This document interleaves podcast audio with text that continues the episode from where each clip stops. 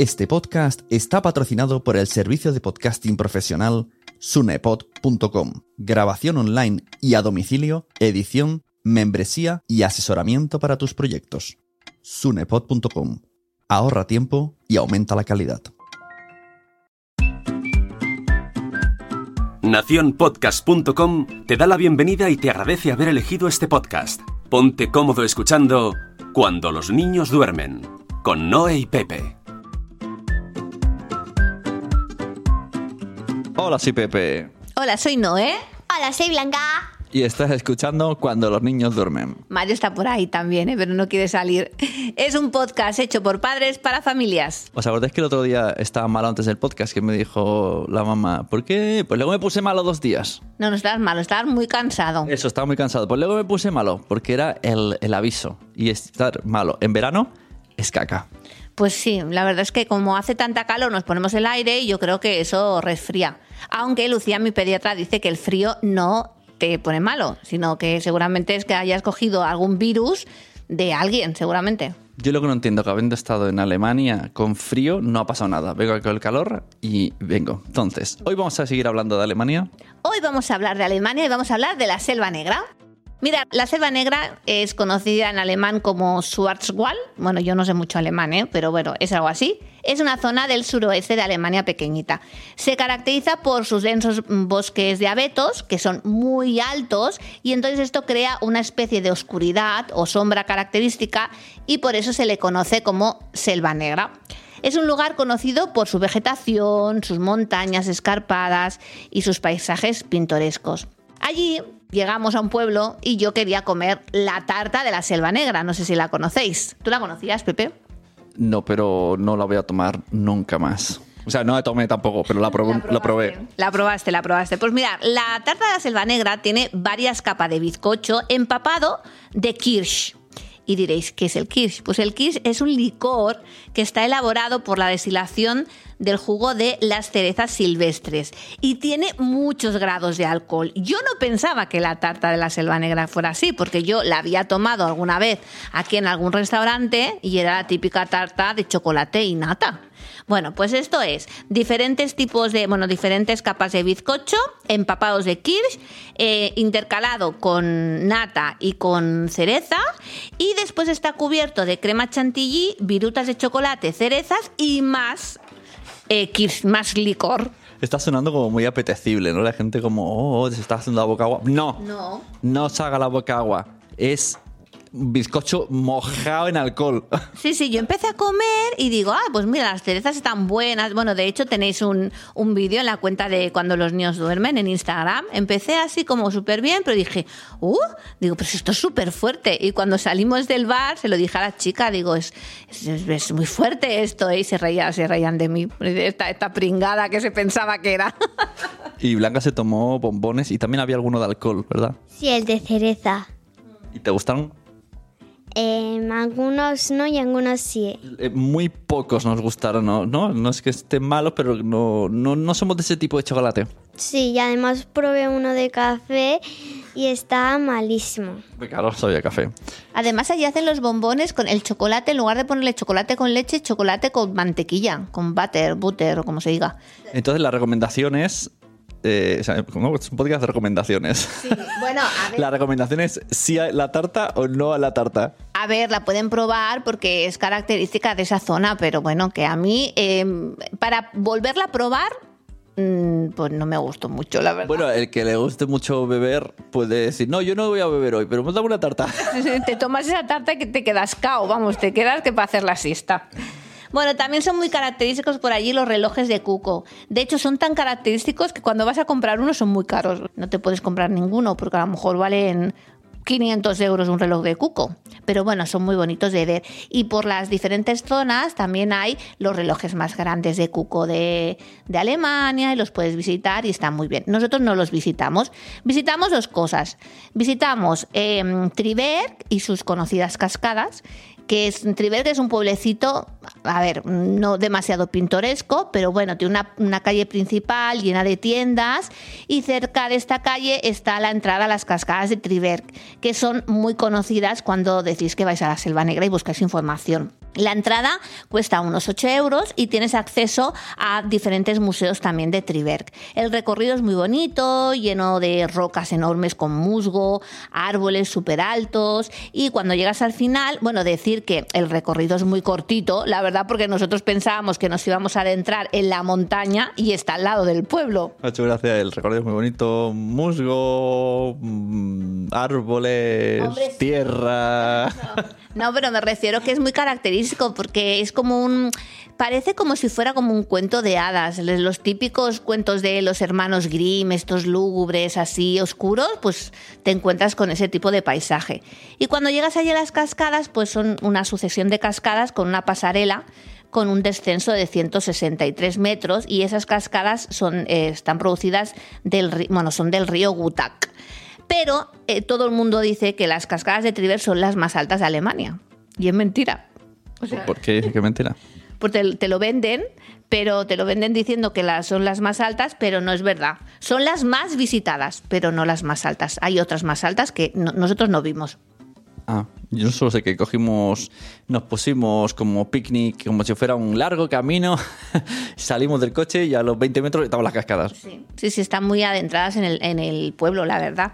Y como os había dicho, con las entradas os dan eh, unos, un- un- visita gratuita a diferentes museos. Uno es el Museo de la Selva Negra, que nos hizo mucha gracia porque era un museo bastante, bueno, el Pepe decía, parece la casa de los horrores, porque te, explican cómo vivían antes en la selva negra. Entonces, claro, tienen los, pues, los trajes típicos de cómo eran antes, los, los instrumentos de música que utilizaban, los, los típicos de diferentes oficios y tal. Y nos hizo mucha gracia porque habían unas, unos maniquís con unos gorros que ya los habíamos visto en diferentes fotos a lo largo del camino de la selva negra, que esos gorros parecían como si tuvieran unas pelotas rojas, unos melocotones o algo así, ¿verdad? ¿Tú te acuerdas, Blanca, de, esos, de esa gorra que tenían, sobre todo las chicas, Sí, y que tenía en la cabeza, que era eso?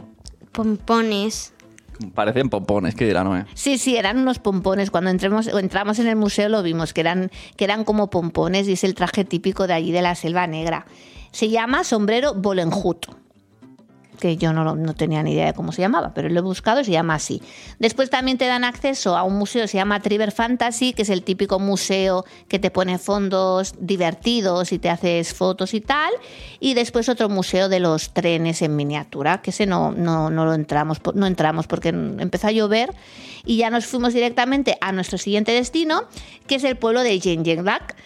Es, dicen que es uno de los pueblos más bonitos de la Selva Negra. Siempre ponen esto en todos los pueblos. Es el más bonito. A ver, es bonito, pero es pequeño. En poco más de una hora lo puedes ver. Y yo había leído que en este pueblo habían rodado la película de Charlie la fábrica de chocolate.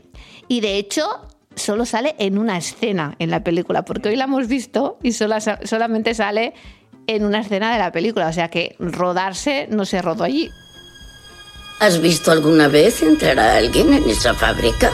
Tiene que haber gente trabajando. Lo único que sale de ese sitio son las golosinas. Daría todo cuanto tengo por poder entrar en esa asombrosa fábrica. Queridos ciudadanos del mundo, yo, Willy Wonka, he decidido permitir a cinco niños visitar mi fábrica. Cinco billetes dorados se hallan escondidos bajo el envoltorio de cinco chocolatinas Wonka. Charlie, ¿no sería increíble abrir una chocolatina y encontrar un billete dorado? Pero yo solo tengo una chocolatina al año. Nada es imposible. ¿En qué escena es? Había uno- unos, unos señores eh, hablando con sus hijos mayores y los, may- los- se, se reían de él como, anda papá, ¿quién nos ha hecho la película? Y él dijo, sí, sí, es verdad, es verdad, pero ¿qué, qué escena es? Es la escena donde sale el niño alemán que le toca el billete dorado y vive allí, vive en Jenjenbach, y entonces sale como una, una vista general del pueblo.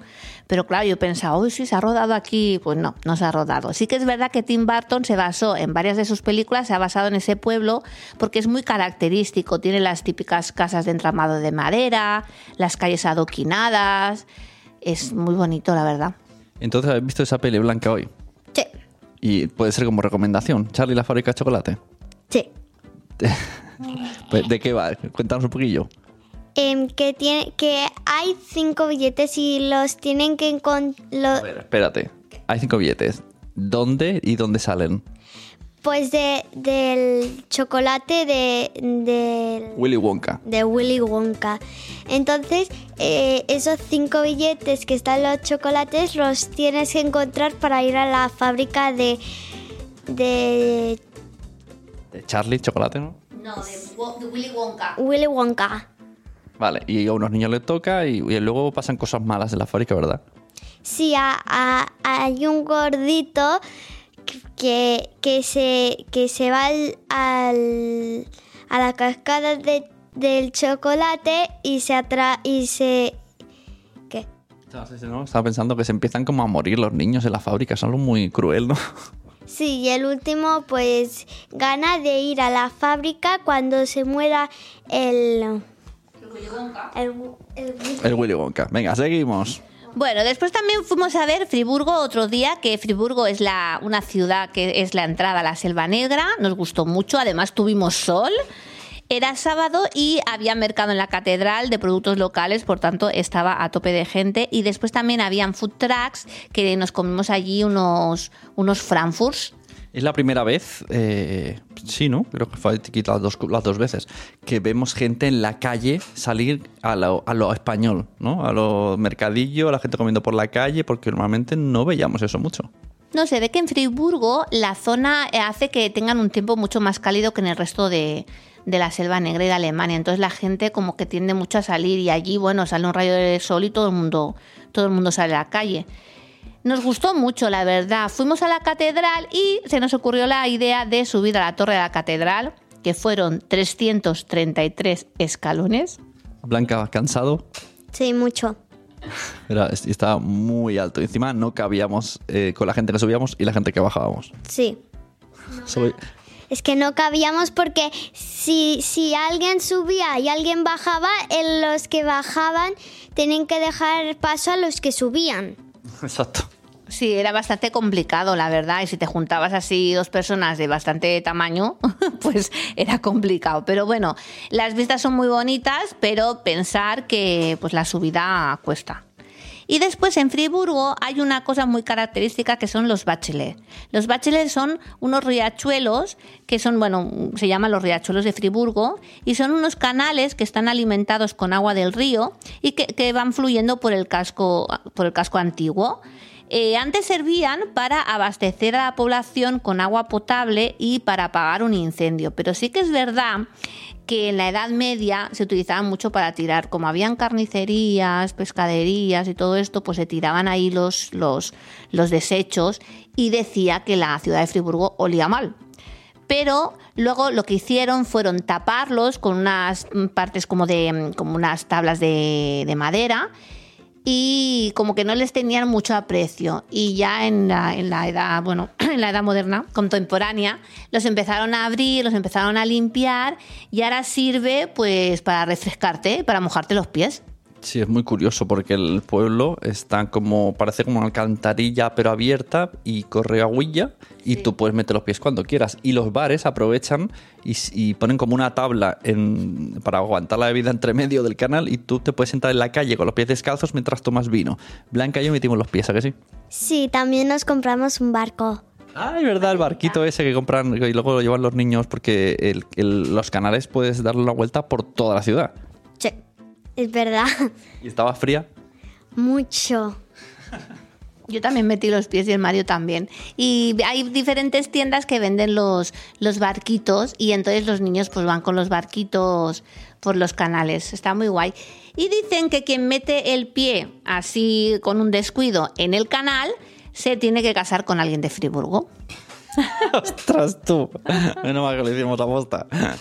Pues sí. Y nada, hasta aquí nuestro viaje a la Selva Negra. La verdad es que nos gustó mucho, muy bonito. Sí que hubiésemos podido ir a ver muchísimas más cosas, pero claro, el tiempo es el que es y teníamos pocos días, pero nos gustó, nos gustó mucho. Ya habíamos estado en esta por en Alemania en el 2019 y ya conocíamos otras partes de Alemania. Ah, y después también estuvimos en Europa Park, lo que pasa que eso lo explicaremos en otro episodio. Qué hype con el Europa Park, lo hemos dicho en cada episodio. Eh, pues yo creo que ya está. Tú querías hacer más cosas en este episodio, pero podemos plantarnos. No, no. Yo quería explicar la exposición que fuimos a ver al Cosmocasha. Vale, sustituimos libro porque Mario no va a hablar del libro hoy por Cosmo Caixa. ¿Vale? Eh, empieza, empieza Blanca. ¿Qué, ¿Qué fuimos a ver a Cosmo Caixa? Ah, eso. Espérate que haga memoria. Eso, Pixar. La exposición de Pixar. Je. Dilo tú, fuimos Ah. a ver la exposición. Fuimos a ver la exposición de Pixar. ¿Y qué cosas eh, podíais eh, eh, ver y tocar dentro de la exposición de Pixar? Pues podías hacer tu propio personaje. Te, te ponían piezas y podías hacer tu propio personaje. Em, Te enseñaban a hacer. Eso que has dicho era como una placa de imán que le ponías brazos, ojos, eh, la cabeza de Wally. También nos enseñaban técnicas de 3D, ¿no? Sombreado y un poco así con pantallas y con botones y con cosas, hacer extrusión de 3D y enseñaros un poco cómo funcionan los dibujos Pixar. Sí, y además podías hacer un personaje y le podías poner las cejas para arriba, el ojo para abajo, le podías hacer un montón de cosas. Muy bien, a ti te gustó, ¿no? Sí, sí, a mí la verdad es que me gustó mucho. Eh, bueno, primero tenemos que decir que es el Cosmo Caixa, porque a lo mejor hay gente que no lo no sabe qué es. El Cosmo Caixa es el Museo de Ciencia de, de Barcelona. Eh, puedes entrar, si eres maestro, puedes entrar gratis. Si eres de la Caixa, también puedes entrar gratis. Los niños menores de 16 años entras gratis. Y dentro hay mogollón de exposiciones muy interactivas para que los niños aprendan sobre la ciencia y sobre el mundo que les rodea. Después también hay un bosque inundado que representa como el Amazonas. Y bueno, y está la exposición esta de Pixar. Esta exposición combina el arte de la animación con los principios científicos que hacen posible las películas de, de Pixar, como por ejemplo, pues como ha dicho Blanca, cómo se crean los personajes, la iluminación y los efectos especiales, las matemáticas en la animación. Y es una oportunidad para descubrir el lado científico y tecnológico detrás de las pelis de Pixar. No se ha notado nada que no has leído este final. Porque tengo aquí mi guion, que yo me he hecho un guion, tú no, pero yo sí, ¿eh? Yo lo que tengo, ¿sabes lo que es? Hambre. Tienes hambre. Tengo hambre. Tienes hambre, pero tenemos dos, dos propuestas. ¿De qué? ¿De comida? No, tenemos dos propuestas de fiestas. Mirar, el del día 23 al día 28 están las fiestas de Palau Solita y Plegamans en el Valle Occidental, si no conocías un pueblo muy bonito, muy cerca de Barcelona. Y tienen una característica este año. Siempre en este pueblo, bueno, en nuestro pueblo, habían hecho muchas actividades de agua. eh, nos habían puesto pues un tobogán de agua gigante, la fiesta del agua, el color rain y todas estas cosas. Pero este año no lo podemos hacer por el problema que tenemos en la sequía. Sé que en otros pueblos sí que han hecho cosas, lo que pasa es que en este pueblo pues lo, lo han mantenido muy así. De hecho, en mayo nos enviaron un bando diciendo que no podíamos llenar las piscinas. Y así que este año nos quedamos sin cosas de agua, pero bueno, que hay mogollón de actividades, food trucks, conciertos, y está muy guay. Podéis entrar en la página web del Ayuntamiento de Palau Solita y Plegamans y tenéis ahí el programa. Y del, el 1, el 2 y 3 de septiembre hacen la FanCon, que eso puedes hablar tú. vale. Eh, uno, dos, tres. FanCon. Se llenan tres pabellones de cosas frikis. Es como una Comic Con de gente de Star Wars, de gente de Funko Pops, de juegos. Sobre todo hay juegos de mesa, juegos de rol, eh, cosas otaku, torneos de Warhammer. Batucada zombie, es súper mega. eh, torneo de videojuegos, videojuegos retro, está todo. fresca. Cin- No, no, cinema fresca no. Autocine. Autocine. Autocine con la película de la última de Spider-Man, que tienes que reservar asiento para tu coche y con la radio FM de Palau suena la peli. O sea, la gente que esté que viva en Palau puede escuchar la película a esa hora en su casa.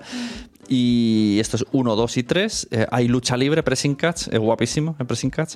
Y además estoy yo organizando la parte de los podcasts en el teatro de Palau Solita y Plegamans. Podéis venir a conocernos, eh, que se llama Podtal. La zona de, podcast se llama Podtalks, que es en el teatro, y Fancon es en el pabellón. Está todo a 100 metros uno de otro. Todo es gratis. Todo es friquerío total. Dos días. Fancon empieza el viernes. Eh, Podtas empezamos el sábado. Y no sé si Blanca quieres hacer un poco de resumen. Que cuando vas a Fancon, ¿qué es todo lo que ves? Pues, a ver, cuando voy a FanCon veo un montón de cosas frikis. Eh, y tam ¿Hay gente disfrazada? Sí, A veces sí, se ve el R2D2, el Star Wars. Una vez se vio el coche de caza- cazafantasmas. Podéis vosotros pintaros las caras. Podéis jugar a juegos de mesa, a juegos de rol. y también compra mu- podemos comprar muchas cosas. Sí, sí, hay mucha, mucho merchandising, mucho juego de mesa, camisetas, bueno, de todo. Es, es, es un evento familiar totalmente, gratis. Ahí, ahí se puede comer porque hay barra. Y, y a, ti te gusta la lucha libre, el pressing catch? Nunca la he visto. Nunca has visto un combate, ¿no? Nunca has visto un combate la, la Blanca. Sí, el año pasado lo vimos, Blanca. Hmm. ¿Te acuerdas que hay un ring afuera y sale gente mascarada y se salta encima del otro y la gente chilla? ¡Dale, dale, dale! Mm, Un poco. ¿No te acuerdas? Bueno, eso, aunque hay agresividad ahí, pero también van los niños. Bueno, pero es todo, saben que es todo mentira, o sea que... Pero sea mentira, pero la, la piel roja se la dejan. Yo recomiendo ir. FanCon es lo mejor que hay en toda Cataluña. Aquí te has animado, ¿eh? Hablando de Fancon. te has animado, ya te estás cansado, ¿eh? Sí, sigo teniendo hambre. Así que nos despedimos porque hay que comer. No diremos la, no desvelaremos a la hora que estamos, que estamos grabando, si es cena, desayuno o merienda. Adiós. Vente con Noé y con Pepe, con Blanca y Mario, vente, feliz y excursiones, viajes, juegos somos cuando los niños duermen.